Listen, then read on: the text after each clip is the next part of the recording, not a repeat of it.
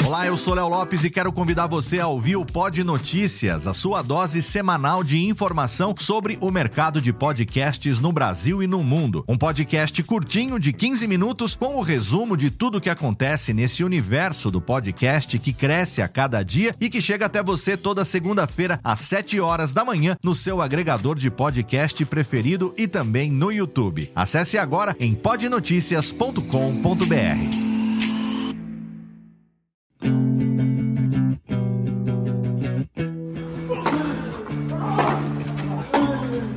Drop Shot na Paralela. A cobertura do primeiro Grande Slam do ano. Jeff Paiva apresenta o boletim diário do Australian Open com comentários de Ariane Ferreira e convidados especiais. Ready? Play.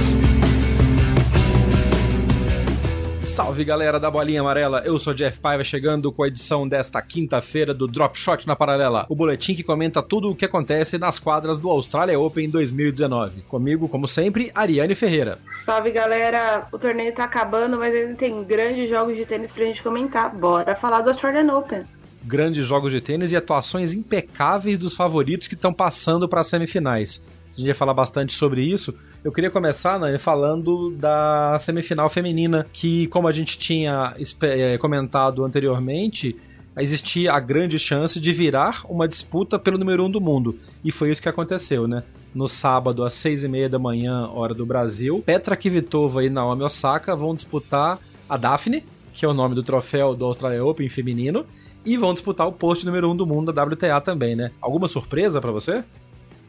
Talvez a gente pudesse dizer que a Kvitova é relativamente uma surpresa nesse torneio. Até porque ano passado a Kvitova caiu na primeira rodada do Australian Open. O histórico da Kvitova é relativamente desinteressante no Australian Open. A Petra fez semifinal há muito tempo atrás, há sete anos, em 2009, aliás, 2012. E ela fez quartas de final uma única vez no Austrália de, antes e foi exatamente um ano antes de fazer essa semifinal em 2012. Ela não é uma jogadora de grandes históricos na Austrália. Então, é, é, é relativo, é, é uma, uma, uma, surpresa não surpresa. É, é uma surpresa por ser na Austrália. É, no caso da Osaka, é uma surpresa porque no feminino de 2011 para cá, as meninas que não são as Williams, que ganham Grand Slam, no Grand Slam seguinte elas sempre baixam a guarda. De alguma forma, talvez escape emocional. A gente tem a derrota da, da, da, da Halep para encher em Wimbledon para provar exatamente o que aconteceu. Ganhou o Roland Garros e a chave desligou no slam seguinte.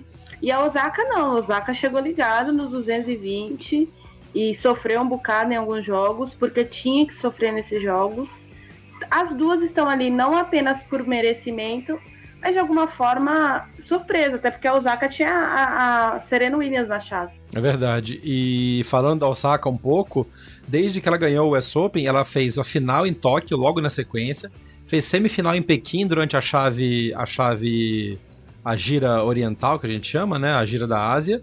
É, depois entrou para o finals da WTA, mas acabou caindo na chave de grupos, relativamente normal. Até então estava se encarando a Osaka como mais uma jogadora que ganhou um Grand Slam e ia ficar ali disputando os tops. Mas não, ela tá com uma performance de multicampeã de Grand Slam mesmo, porque depois ela fez semifinal em Brisbane, em Brisbane agora na preparação, e chegou muito, muito sólida na final do, do Australia Open. É, me parece que ela se configura como candidata a número um do mundo por muito tempo, e não só como fruto de ganhou o Grand Slam, fica ali no topo até defender os pontos. A gente tinha comentado ontem que ela tinha alguns pontos para defender a partir de agora, como o título de Indian Wells, mas a tendência é que ela continue muito sólida e o jogo dela é muito bacana. De novo, também é, destaque para o treinador dela que ganhou o treinador do ano da WTA também, né? Conseguiu fazer com que ela chegasse muito madura e sólida e contínua, e não só em picos de, de performance. Sim, o trabalho de Sasha Bain mudou a Osaka. Osaka antigamente era uma jogadora jovem que todo mundo via como uma possível pessoa que pudesse despontar e frequentar o top 10. Hoje, além de estar já lutando pelo número 1, um, ela é franco favorita a ter uma certa dominância nesse circuito feminino que é tão oscilativo. É, isso é muito, muito, muito importante. É, o fato de estruturar ela mentalmente é muito bom. Mas eu acho que parte da ferramenta da Osaka não tá só no jogo dela, tá na forma dela ser. Uh, eu me lembro da pergunta, de uma pergunta em quadro, da entrevista em quadro da vitória dela de quarta de final. A Renee perguntou para ela se ela estava passeando por Melbourne e ela disse que tinha passeado por Melbourne. Ah, as pessoas têm de parar para tirar foto com você. Aí ela fez uma cara de estranha e de estranheza a pergunta e falou: Não, eu sou uma pessoa normal. Por que, uma, por que as pessoas vão querer bater foto com uma pessoa normal? É. É, eu sou normal como todo mundo. Enquanto ela tiver essa ciência, ela joga sem peso de tênis nas costas.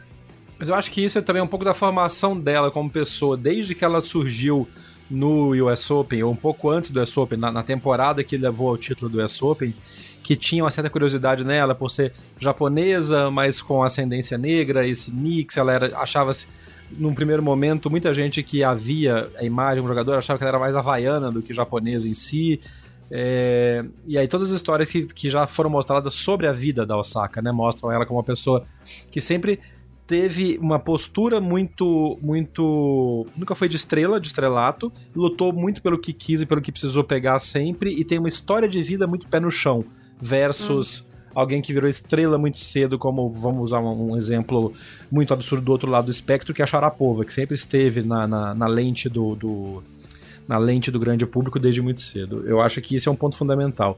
Você falou do, do, do Sasha Bain, que é o técnico dela, uma iniciativa espetacular que a, que tá, já, já, já tá acontecendo há algum tempo, a gente comentou no episódio do Backhand na Paralela, mas que vai acontecer de novo agora, é que amanhã a organização do Australia Open vai promover uma rodada de entrevistas coletivas com os dois treinadores das duas finalistas do feminino.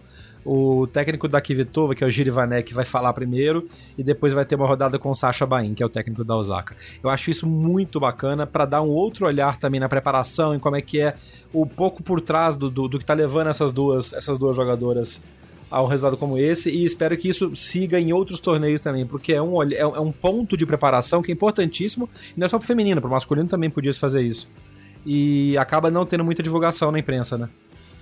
Sim, aliás, eu vou dentro desse conceito, eu entrevistei de vez em quando eu gosto de sentar para conversar com treinadores, às vezes não é nem para entrevistar, mas uma das melhores entrevistas que eu fiz em tênis na minha carreira uh, e já, já vão bastante tempo trabalhando com tênis foi com o Federico Marques, que é o treinador do João Souza, o português. A gente conversou por duas horas. E ele me contou um monte de coisas, ele me abriu bastante coisa. E aí você entende, por exemplo, por que, um jogador tão. É relativamente, as pessoas podem considerar o João Souza um jogador mediano, tá onde tá. O treinador do Federico Delbonis também, um, um cara que me abriu assim o leque para um monte de coisas. Samuel Lopes, que é o atual treinador do Pablo Carreño Busta também. Tem um monte de treinadores muito inteligentes e a gente fica muito nas celebridades de treinadores Carlos Moya, Ivan Lendel, e a gente às vezes esquece desses treinadores que tiram literalmente água de pedra sem ter é, aquífero ali embaixo. Uh, é. só, um, só um comentário a respeito da Osaka, que enquanto você estava falando sobre a formação, a constituição dela como pessoa, eu me lembrei. A gente aqui no Brasil é, tem convivido muito com haitianos, dependendo do lugar onde a gente vive. A Osaka é filha de um haitiano com uma japonesa haitianos são extremamente disciplinados e focados. Os japoneses são extremamente disciplinados e pé no chão. É, essa mistura fez muito bem para ela. Uh, essa mistura de culturas e ela cresceu nesse lar, então é uma coisa que fez muito bem para ela. E isso é um caldo de cultura, é um caldo de cultura absurdo, porque são culturas literalmente em extremos opostos, né? Do Haiti e do Japão é, tinha tudo para dar muito certo ou para dar muito errado, porque o conflito podia ter gerado alguma coisa também muito. Uma, uma pessoa muito revoltada, por exemplo, ou que não se é. enquadrasse é. na disciplina, mas ela parece ter pego o melhor, o que de melhor existe em cada uma dessas duas culturas e sair de uma pessoa espetacular. E só para continuar na citação de estatísticas de todo mundo babando na Osaka, ela é a primeira campeã de um grande slam primeiro título de Grand Slam, que se classifica para a final do próximo Slam que ela disputa. Desde a Jennifer Capriati em 2001 e outras pessoas, outros jogadores que conseguiram esse resultado foi a Venus Williams em 2000 e a Martina Hingis em 97. Tá em boa companhia, menina Osaka, né? São jogadores de muita qualidade, né? É, e assim, eu gosto muito de ver isso. Eu, acho, eu fico muito, muito feliz de ver esse resultado da, da Naomi Osaka, porque ela realmente ela merece, desde que ela surgiu. Eu lembro na, na no formato anterior do backhand na paralela, o Edu Sims sempre chamou atenção para Naomi Osaka, sempre chamou atenção. Inclusive na coluna dele que tá no ar nessa semana, o, no arroba Edu Sims, é, dá para ler uma análise disso, dessa evolução dela enquanto jogadora e enquanto pessoa se formando para isso. É muito legal de ver. Não dá para esquecer da adversária dela na final, que vai ser a Petra Kvitova. E aí tem um ponto que eu queria destacar, que é o lado um pouco ruim da, da imprensa nesse momento. A Kvitova teve o problema há dois anos, assalto, facada na mão, parará, mas, mano, para de falar isso com ela, cara toda a entrevista. Ontem ela falou com o curso, vai me fazer chorar de novo aqui na quadra, né? Porque ele voltou a levar, ah, mas o que, que você acha? Porque há dois anos você tava numa situação assim, assim, assada e tal. Acho que chega um certo momento em que tem que sair disso, ainda mais quando você fala sempre com a pessoa, no caso do tênis, que a cada jogo que ganha tem uma entrevista, tem que buscar outros assuntos para falar, cara, porque acaba reduzindo e, e, meio que desmerecendo um pouco o esforço e o resultado da jogadora de estar tá numa semana incrível, no caso duas semanas inacreditáveis de performance, de foco, e ficar lembrando que ah, há dois anos você tava com a mão, talvez perdesse o movimento da mão, desligou os dedos e tal, para dar. O que, que você acha desse, dessa abordagem? Vamos fazer ombudsmans da mídia. tem certas coisas que eu acho que a gente não tem que perguntar. Chega uma hora que passa, sabe? É... Isso é para qualquer coisa. É a mesma coisa que sei lá, seis meses depois que o Tommy Haas tinha operado o ombro. E aí, como é que foi a cirurgia? Gente, sabe? Pelo amor de Deus. Já foi, já tá, já tá no passado, já tô jogando. Pergunta como é que foi o jogo, não como é que foi a cirurgia. É, no caso dela, é uma coisa muito dolorosa. É, ela viu a, a, a, os, os, não dá nem para se colocar no lugar dela. Não sei alguém que tenha passado por uma situação semelhante ou do, do mesma forma que ela, que é muito difícil é, ela sabe que o cara nem foi preso. Aí foi preso, não foi preso, não sabia se era ele, se era não ele. Ela vive com medo. Ela tem medo de ficar na casa dela. E aí, toda vez que ela conquista um momento de muita alegria, após suar pra caramba e. Ah, porque há dois anos. É assim, quando ela voltou em quadro em Roland Garros, era cabível a gente dizer isso pra ela, perguntar isso pra ela. Quando ela conquistou o primeiro título após essa tragédia, é, era importante ela botar isso, inclusive esse tipo de frustração para fora. Agora, ano passado ela ganhou, ela chegou a ter 20 vitórias consecutivas. Então a gente tem outras coisas para falar da Kvitova com a Kvitova. Agora, da Kvitova, a gente, enquanto imprensa, a gente tem que contar essa história. É, contar essa história. Não pedir para ela recontar a história. A gente já conhece a história. É. Coloca isso como um parágrafo na matéria e tal, mas não fica perguntando para ela e lembrando, focando a cabeça dela nisso de novo, né? É, é, é igual. Eu, eu, até fiz. Eu usei esse, esse, essa informação dos dois anos para fazer uma crítica, banquear um Busman da, da, da mídia americana ontem no Twitter que tava todo mundo reclamando por terem fechado o teto do jogo, a, a, o teto retrátil. Daqui a pouco a gente fala exatamente desse ponto. É, eu falei, gente, é, ela, o, o, teto fechado funciona para as duas, para o jogo das duas. E outra, a Kvitova é o tipo de jogador que precisa de ajuda externa para ganhar um jogo. Há dois anos ela estava praticamente sem a mão. E olha onde ela está agora. Então, é, tem certas coisas que a gente precisa, sei lá, aprender a dosar. Vamos aproveitar esse gancho então e, e, e, falar do teto. Por que, que falaram que o teto ajudaria uma ou outra? Porque a Collins está mais acostumada a jogar no teto ou porque parou o jogo e travou o, o momentum da Collins? Não. Eu não acho que o teto. Eu não acho que o teto. É, aí é que tá. Se a, o fechar o teto, o teto da Austrália fecha super rápido, não é o teto do, da Arthur Ashe. É, agora fecha super rápido, é um modelo novo lá. Uh, se, aquilo, se aquela paradinha ali atrapalhou a Collins, uma parada médica para Kvitova também teria atrapalhado ela, porque teria desaquecido. Se é que alguém se, se desaquece em cinco minutos. Uh, a não ser que tenha tomado uma chuva, não tem como desaquecer mesmo em cinco minutos. Um atleta de alto nível e tal. O teto fechado, é, ele é favorável ao tênis da Collins, principalmente em duas coisas. Ele diminui a quantidade de ar circulando em velocidade no espaço, o que é extremamente benéfico pela forma como ela bate e coloca o forehand dela em quadra. Aquilo ali deixa o ar planíssimo para ela. Então, como ela sempre bate forehand de cima para baixo, ela não bate plano como a Kvitova, aquilo ah, com menos vento circulando tem menos resistência, a bola vai muito mais rápido uh, ah, para o jogo dela é benéfico. O saque dela aberto é excelente num teto fechado. Então, onde é que é que o teto fechado só beneficiou a Kivitova porque o saque da Kivitova ficou ótimo? O saque da Kivitova sempre foi ótimo. Pode estar tá ventando igual na Arthur Ashe, quando tá saindo os cabelos de todo mundo pelo vento, a Kivitova tá sacando.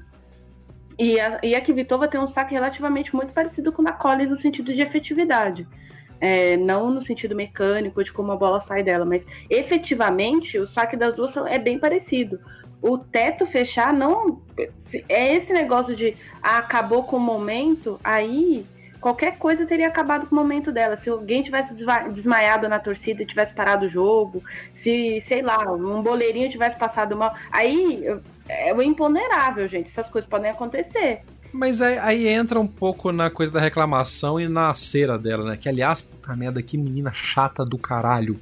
Porra. Eu Desculpe avisei. os ouvintes, a gente fala, ah, aqui pode falar palavrão, mas tem hora que tem que falar palavrão com força. Mano, que marra. Eu até usei uma expressão no Twitter, né? Parece aquelas pelinhas da unha que você vai tirando e vai abrindo assim a pele. Vai... Cara, que pelinha, mina, mano. E tomou. E aí, assim, eu achei lindo, porque beleza. Levou pro tie-break 7-6, intimidar, falar. E a Ariane já tinha avisado algumas vezes em episódios anteriores do Drop Shot que a, a Collins é, é a estratégia de jogo dela gritar, a estratégia de pessoa dela gritar e gritar sintosadamente. Mas ontem tava bizarro, mano. E eu achei legal que a hora que ela gritava, e aqui Vitor fazer o ponto, ela gritava virada para ela, pra, pra, pra Collins, e gritava na cara dela. E eu internamente que falava chupa, dava aqueles berros que realmente ela mereceu. E tomou um 6-0 lindo na orelha no segundo set, não viu a cor da bola e ela, ela parou de gritar, você reparou? Quando deu ali 3-0, 0-40, ela parou de gritar. Você vê que coincidência? Então, aí a gente já vê que, porque como eu vinha, eu, eu vi pouco a Collins na, no US Open Series, porque tinham jogos, mas ela caía, segundo, foi quando ela despontou no circuito, né, ano passado. E ela fez alguns resultados em John Wells também. É, eu já tinha reparado que ela gritava muito, mas como a maior parte dos jogos dela eu vi ela tinha vencido, eu pensei, eu preciso ver uma, uma derrota cachapante dessa moça, do início ao fim, para saber se esse grito dela é só libertar o, que, o monstro que está dentro dela, a tensão, né, a, o nervosismo e essas coisas todas, ou se ela é provocadora. E porque eu, eu já estava achando que ela era provocadora. Algumas pessoas já estavam comparando ela com a Coco Vanderweg, porque a Coco ela é provocadora, uh, mas não chega aos pés da Colin. Eu ia falar isso, a Coco é provocadora, a Coco dá aquela olhada e tal, e é uma coisa até, a gente até comentou ontem, é uma coisa um pouco de, de quem vem de universidade americana, que tem muito trash talk entre os jogos, é. tem essa coisa de, de, de, tentar desestabilizar o adversário com, com atitude, aquela atitude winning, que é quase bullying, na verdade.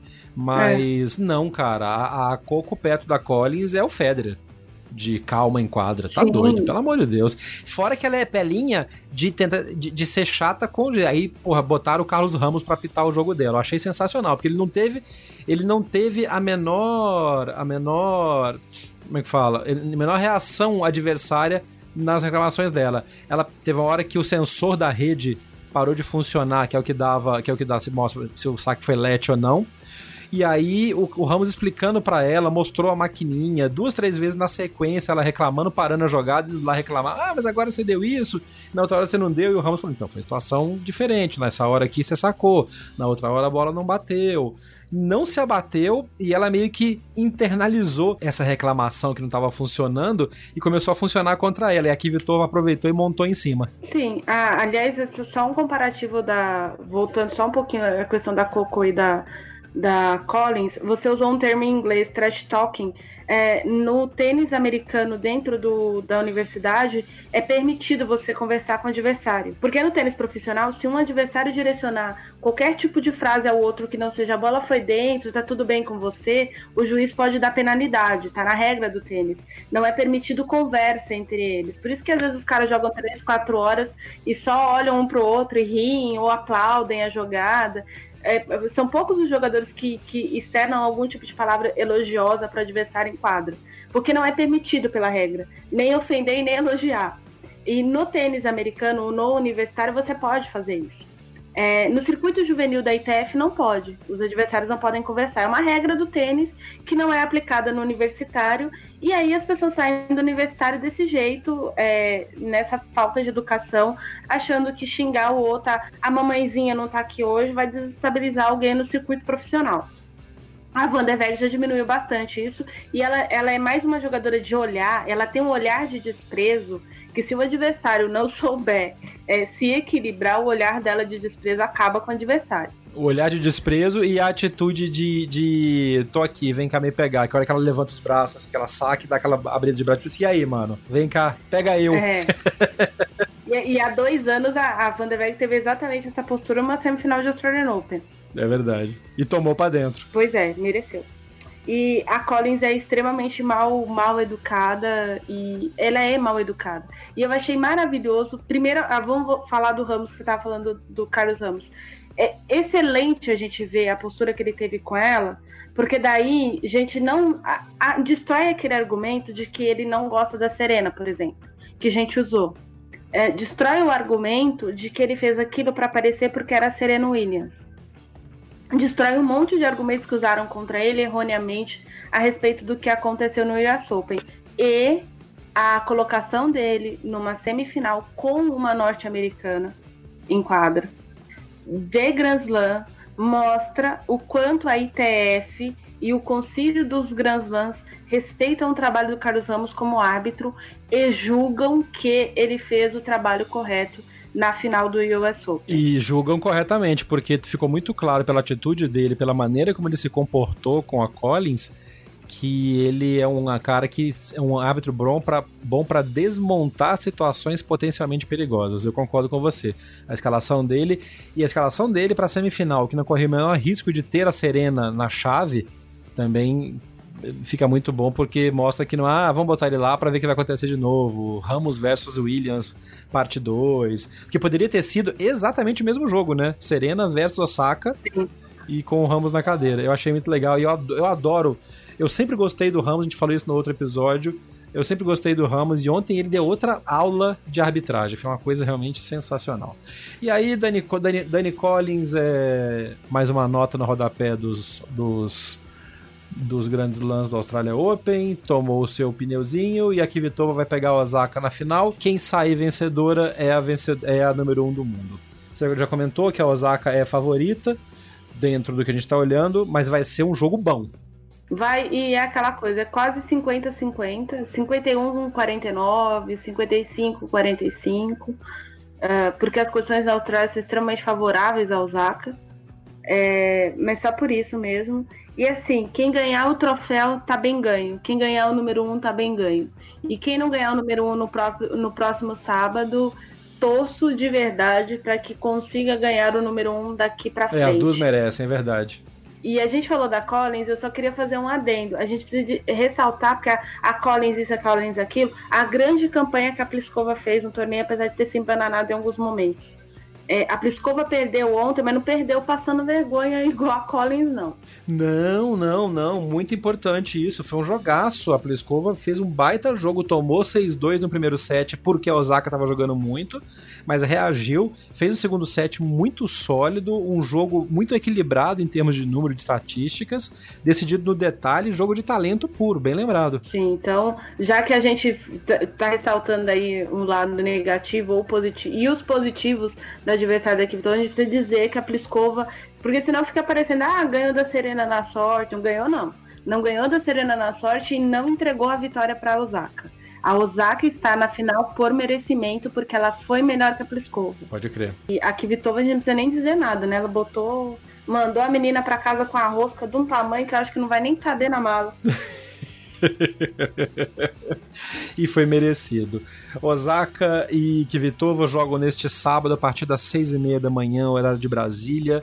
Se você estiver chegando da balada, já fica direto para assistir. Se você é daqueles que acorda cedo no sábado, acorda porque vale a pena, vai ser um jogaço.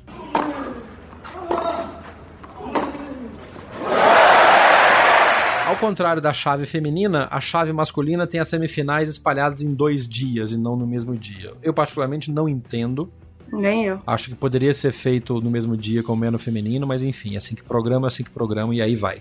O US Open, por exemplo, programa semifinais femininas na quinta, semifinais masculinas na sexta, todo mundo chega no sábado pro feminino, domingo pro masculino, com o mesmo tempo de descanso. Mas é assim que a Austrália faz, é assim que a Austrália faz. E aí, de novo, seu Nadal deu uma sorte do caramba, né? Porque ele fez um jogo de novo rápido, de novo muito muito focado e vai ter um dia mais de descanso do que o Djokovic, que pode ser que pegue um jogo Uh, no mínimo, se ele ganhar tão rápido quanto o Nadal ganhou, beleza, ele tem 24 horas a menos de descanso pós-jogo. Ele também não, se desgastou tanto, então não vai fazer muita diferença. Mas se fosse o Nishikori, por exemplo, faria diferença de, de, de recuperação. Isto posto, vamos analisar a aula que o Tsitsipas levou do Nadal. Mas aula, aula, aula. Ele saiu. Sabe aquela câmera que acompanha o jogador quando sai do, da, da quadra e vai pelos corredores assim? Teve uma hora que a câmera perdeu o Tsitsipas, é porque ele foi na secretaria pagar a aula, pagar o boleto da aula que ele levou. Uhum. Jesus, Maria, José e o Camelo. Que surra que o Nadal aplicou no Tsitsipas. E não é que o Tsitsipas jogou mal, não, né? Não. Não jogou mal entrou com um plano de jogo melhor colocado que o plano de jogo do contra o Federer, porque durante o jogo com o Federer, o Titipa se perdeu várias vezes, até em próprio game de saque, a respeito da tática que o pai tinha traçado. É, só o fato de ele ter respeitado a tática foi uma coisa que eu ressaltei. É, porque o Titipas não, ele, ele é o tipo de jogador que se perde. Nesse jogo, apesar do resultado, ele conseguiu pelo menos manter a estrutura de jogo dele base, que é uma estrutura que uh, da, com a qual, por exemplo, na, o, Fe, o Federer já bateu o Nadal algumas vezes, que é abusar de determinadas bolas cruzadas. Só o que que acontecia? O Titipas abusou bastante do backhand uh, de uma mão cruzado e ele só confiou nisso. E ele esqueceu de fechar a quadra. E ele esqueceu que o Nadal corre mais que ele. Nossa, foram duas, foram duas ou três dessas cruzadas. Até botei no, no Twitter um, um, dos GIFs desse jogo, que foi o Banana Shot que o Nadal fez. Foi exatamente isso. O Tsitsipas dá uma cruzada, um backhand de cruzada de uma mão anguladaço, que a bola bate dentro da área de saque praticamente. E o Nadal vai lá fora e mete uma bola por fora do poste da rede no ângulo da quadra do, do Tsitsipas. Não foi uma nem duas vezes, porque teve um outro logo depois, uns dois games depois, em que ele fez a mesma coisa e a bola saiu por um milímetro, tanto que teve, foi pedido challenge e a bola foi fora. Mas assim, a, a, a, tudo o que o Tsitsipas jogava contra o Nadal devolvia. Era bizarro. Sempre tinha uma bola a mais, uma bola a mais, uma bola a mais. Até que chegou no terceiro set que não tinha mais estamina para aguentar o, o o, o jogo do Nadal e o Nadal continuava quicando em quadra. O Nadal podia ter jogado mais três sets naquele ritmo ali e ganhava os três. E, e é aquela coisa, uh, não é justificativa de derrota, porque o Nadal foi infinitamente superior, mas o Titipas estava cansado. O Titipas não fez nenhum jogo de três sets. O Nadal não perdeu nenhum set no torneio. Mesmo ele sendo mais novo e tendo teoricamente mais, mais capacidade de recuperação, melhor. Mas é verdade, ele não tinha enfrentado esse desafio ainda é, de um cara tão bem fisicamente contra ele e ele não, não tinha conseguido resolver os jogos tão rápido quanto o Nadal. A gente comentou isso em outros episódios. Tava muito na cara que o Nadal ia atropelar o Tsitsipas. Eu só não achei que fosse com tanta ênfase, dando ré pra atropelar de novo. Se alguém me perguntar se aposta no pneu do Nadal, eu não apostaria no pneu do Nadal. Por exemplo, porque o saque do Tsitsipas é muito bom. E eu não apostaria. Mas é aquela coisa, a gente tá falando do Rafael Nadal. É, tem muita gente, oh, não sei o que, é, ah, meu Deus, olha o Nadal. Uh, tem duas coisas. Essa derrota é, que o Titipas. É a terceira derrota do Titipas pro Nadal. É, essa derrota é, foi uma masterclass no sentido de se o Titipas assistir esse jogo de tênis depois, ele vai conseguir entender por que, que ele perdeu do Nadal. A final, por exemplo, de Barcelona ficou meio no vácuo, porque o Titipas errou muito. Então, a, o Nadal não precisa nem se colocar 100% em quadra para ganhar o jogo. É, em Toronto, o Titipa já entrou de ombro baixo. Então, ele mesmo disse na entrevista coletiva de que ele não tinha entrado com o espírito certo para ganhar o torneio. É, e agora não, a postura dele foi diferente. Ele entrou em quadra com, a, com o seguinte pensamento: eu posso ganhar desse cara. Mas o, entre o poder, o querer, o poder e o conseguir, há, há diferenças muito grandes nesses verbos. Nessas ações. E aí a gente pode ter um novo jogador após isso. Uh, isso é muito importante. É, foi o que a gente falou do Puili ontem, né? De que ó, são derrotas que ensinam, né? Exato, são derrotas que ensinam. E por que, que isso é bom? Porque, por exemplo, é, é óbvio que a gente viu o Chung ano passado desistir na Austrália por uma lesão. Aliás, ele estava com o pé horroroso uma bolha no pé gigantesca que virou uma ferida. E o povo dando close no, no pé do cara, mas beleza. Aquela coisa. Então. É, e ele desistiu, né? Ele perdeu os dois sets, perdeu 7-5-6-1 e acabou desistindo do jogo com o Federer, também semifinal do Australian Open. E muita gente dizia, ah, mas o garoto abandonou, ah, mas não sei o quê. Como o, o, o Chung estava com aquela mentalidade de que ele estava com o pé machucado, de que ele não estava 100%, é, ele não absorveu metade da aula que o Federer deu para ele. E aí, durante o ano, obviamente, o menino teve vários problemas físicos, a, o pé mesmo deu problema para ele por mais quase um mês e meio e tudo mais. Só que ó, toda vez que o Chung voltava para a quadra, ele não voltava com aquela derrota nas costas. Hum, bom ponto, bom ponto. E isso é ruim para ele. Eu espero que o Titipas carregue essa derrota do mesmo jeito que eu espero que o Borna Choric carregue a derrota dele pro Puig vai ser muito bom para os dois. Uh, o menino tem 20 anos, gente. Ah, tudo bem, antigamente, não sei quem ganhou Grand Slam com 16 anos. Gente, a gente não tá nos anos 80. Os anos 90 já passaram faz bastante tempo. A gente está em outra era. É, eu olho para meninos de 20 anos hoje, eles não têm a mentalidade que os meninos de 20 anos tinham na minha época. É, a, a maturidade está chegando muito tarde para as pessoas. Então, por que, que a gente quer que atletas de 20 anos sejam maduros, adultos como o Nadal com 32? São 12 anos de diferença. Nesses 12 anos de circuito que o Nadal tem, uh, que o Titipas não tem, o Nadal tem uma porrada de torneios de Grand Slam nas costas, 17. E pode ganhar o 18 agora. Então, calma.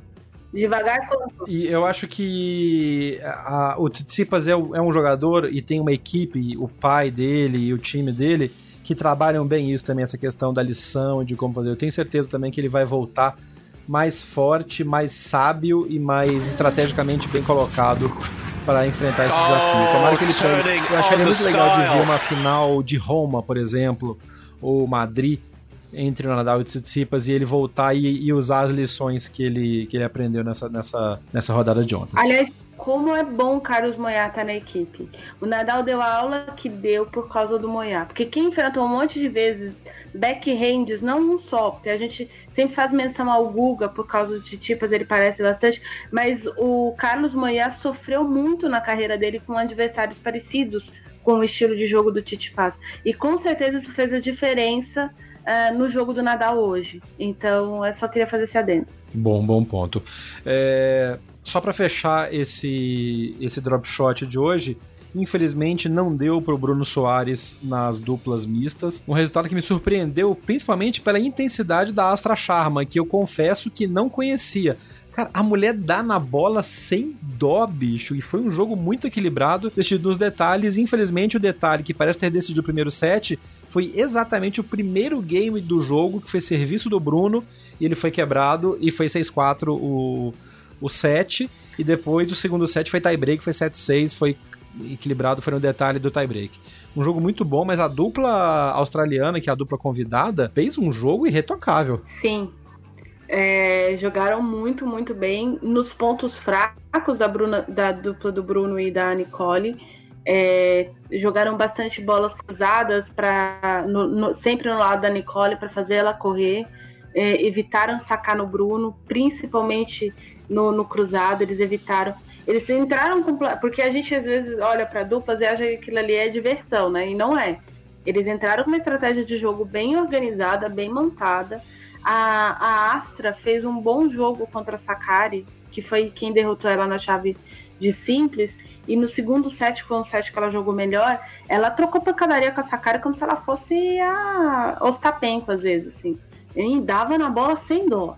E hoje ela deu bastante na bola, principalmente ela ela dava na bola ali, ela, ela tentou agredir muito o Bruno, mas sempre quando o Bruno já estava na corrida para tentar fazer outra, outra coisa. Eles surpreenderam muito, assim. Ah, eu não sei até que ponto isso é treinado ou isso é uma habilidade é, inata à, à Astra. O, o, o, Smith, ele já tem isso de que às vezes ele pega a empunhadura, acha que o cara vai dar um slice, vai cortar a bola, e ele enfia a mão. É. E ela também, ela fez isso. Me pareceu que eles estudaram bem o plano de jogo do Bruno e da do Bruno e da Merichar. Eles chegaram com um plano muito, muito, muito sólido. Você levantou bem esse ponto. Tá muito na cara que eles estavam jogando em cima do Bruno de uma maneira, da Merichar de outra, explorando as características que levaram a dupla do brasileiro e da americana até essa, essa semifinal.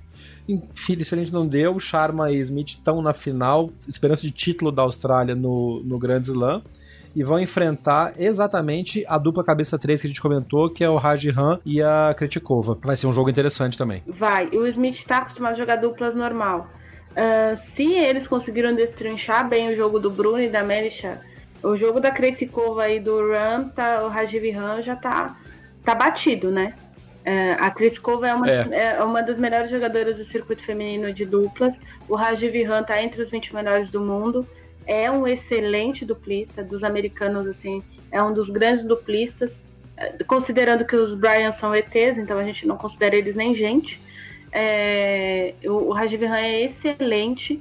E a Kreskova, ela tem aquele jogão de dupla, é a tcheca que parece que nasceu para jogar duplas, ao contrário de algumas compatriotas dela que jogam bem duplas, mas são jogadores de simples. O que só complementa a geração tcheca e confirma por que, que eles têm três títulos seguidos de Fed Cup. Se não cuidar, vai ter mais três, quatro, cinco, dez. Ah, é dinastia. É dinastia. É cara de dinastia, estilo Patriots no, no futebol americano. Vão Sim. ganhar tudo, é verdade. Esse foi o Drop Shot na paralela desta quinta-feira, mais curtinho, porque os jogos estão diminuindo, mas estão ainda muito interessantes. Fica ligado, porque além dos jogos que a gente comentou, tem as semifinais e finais das chaves de duplas e, e chaves de júniors de meninos e meninas, que tem jogos bem interessantes também. Todos eles você consegue ver no aplicativo oficial do Australia Open, que está no ausopen.com.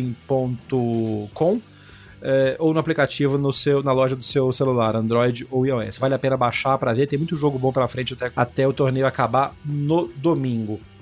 Amanhã, às 6 da manhã, tem Djokovic versus Puili, é a segunda semifinal masculina. Vamos ver se o Djokovic ganha de 3 a 0 ou 3 a 1 Ei, Jeff, gosta de fazer uma aposta e se complicar depois, né? Mas eu acho que não vai ter muito erro, não. Acho que o, o Djoko tá jogando tanto quanto a gente viu nadar hoje, deve, deve atropelar o Puili, mas deve ser um bom jogo. Sim, o que importa é que seja um bom jogo. O Titi Passo foi atropelado num bom jogo, jogou bem. O que a gente quer é que as pessoas joguem bem, apre apresentem seus tênis e aprendam o que tiverem que aprender e conquistem as vitórias que tiverem que conquistar. Uh, o Puiri pode ser que apresente alguma resistência porque o Djokovic não está eu já falei isso duas vezes. O eh, nego vai, vai reclamar comigo no Twitter, mas, gente, ele já se complicou sem precisar se complicar nesse torneio duas vezes, três vezes, na verdade. Então pode ser que o Puig tire um set dele, pode ser que, sei lá, o Puig ganhe. Gente, o Puig vai entrar em quadra para ganhar, não vai entrar em quadra para fazer participação especial, não. Então... O, jogo, o plano de jogo do Djokovic deve ser o mesmo plano de jogo do Nadal, né? Entrar para resolver rápido. E aliás, estão certíssimos. A, a, até porque, como você ressaltou no início do, do episódio, o, o Djokovic vai chegar na final se vencer com menos 24 horas de descanso. E o Pui vai lembrar disso na hora que estiver jogando, porque o Pui está cansado. Ele vem de um monte de jogos desgastantes. E isso, por exemplo, se o Pui passa, é, é, essa diferença de dias vai ser crucial para a derrota dele numa final. Nossa, mas aí, aí, aí o Nadal dá 3 a 0 com dois pneus nele. É. E só é, é, lembrando que a previsão do tempo para essa sexta-feira na Austrália, em Melbourne, continua sendo de 42 graus centígrados. Então vai, como aconteceu hoje, deve acontecer a entrada em, em, vigor do protocolo de calor, que significa quadra fechada, o que significa mais benefício ainda para o jogo do Djokovic. Sim, bastante benefício pro Djokovic. Mas aí o Puig precisa ser esperto, né? Por quê? Ué, porque ele tem que desenvolver uma tática de, de ou botar o Djokovic para correr mais, entendeu? Ele tem, é, no caso, ele pode fazer o jogo que a Melimo Resmu tá acostumada a fazer no Saibro. Aí nego vai falar assim pra mim, mas Ariane, o Djokovic é um grande jogador do Saibro. Não estou dizendo que não seja. Não é isso que eu estou dizendo. Aliás, o Djokovic é um dos poucos caras que venceu Nadal mais de uma vez no Saibro. Porém, nessa condição de estamos com o teto fechado, o, o ambiente é abafado, não tem ar-condicionado ali, é, o negócio tá, tá quente ali dentro do mesmo jeito, Uh, se o Puig apresenta uma proposta de jogo diferente da que o Djokovic está esperando, ele pode surpreender.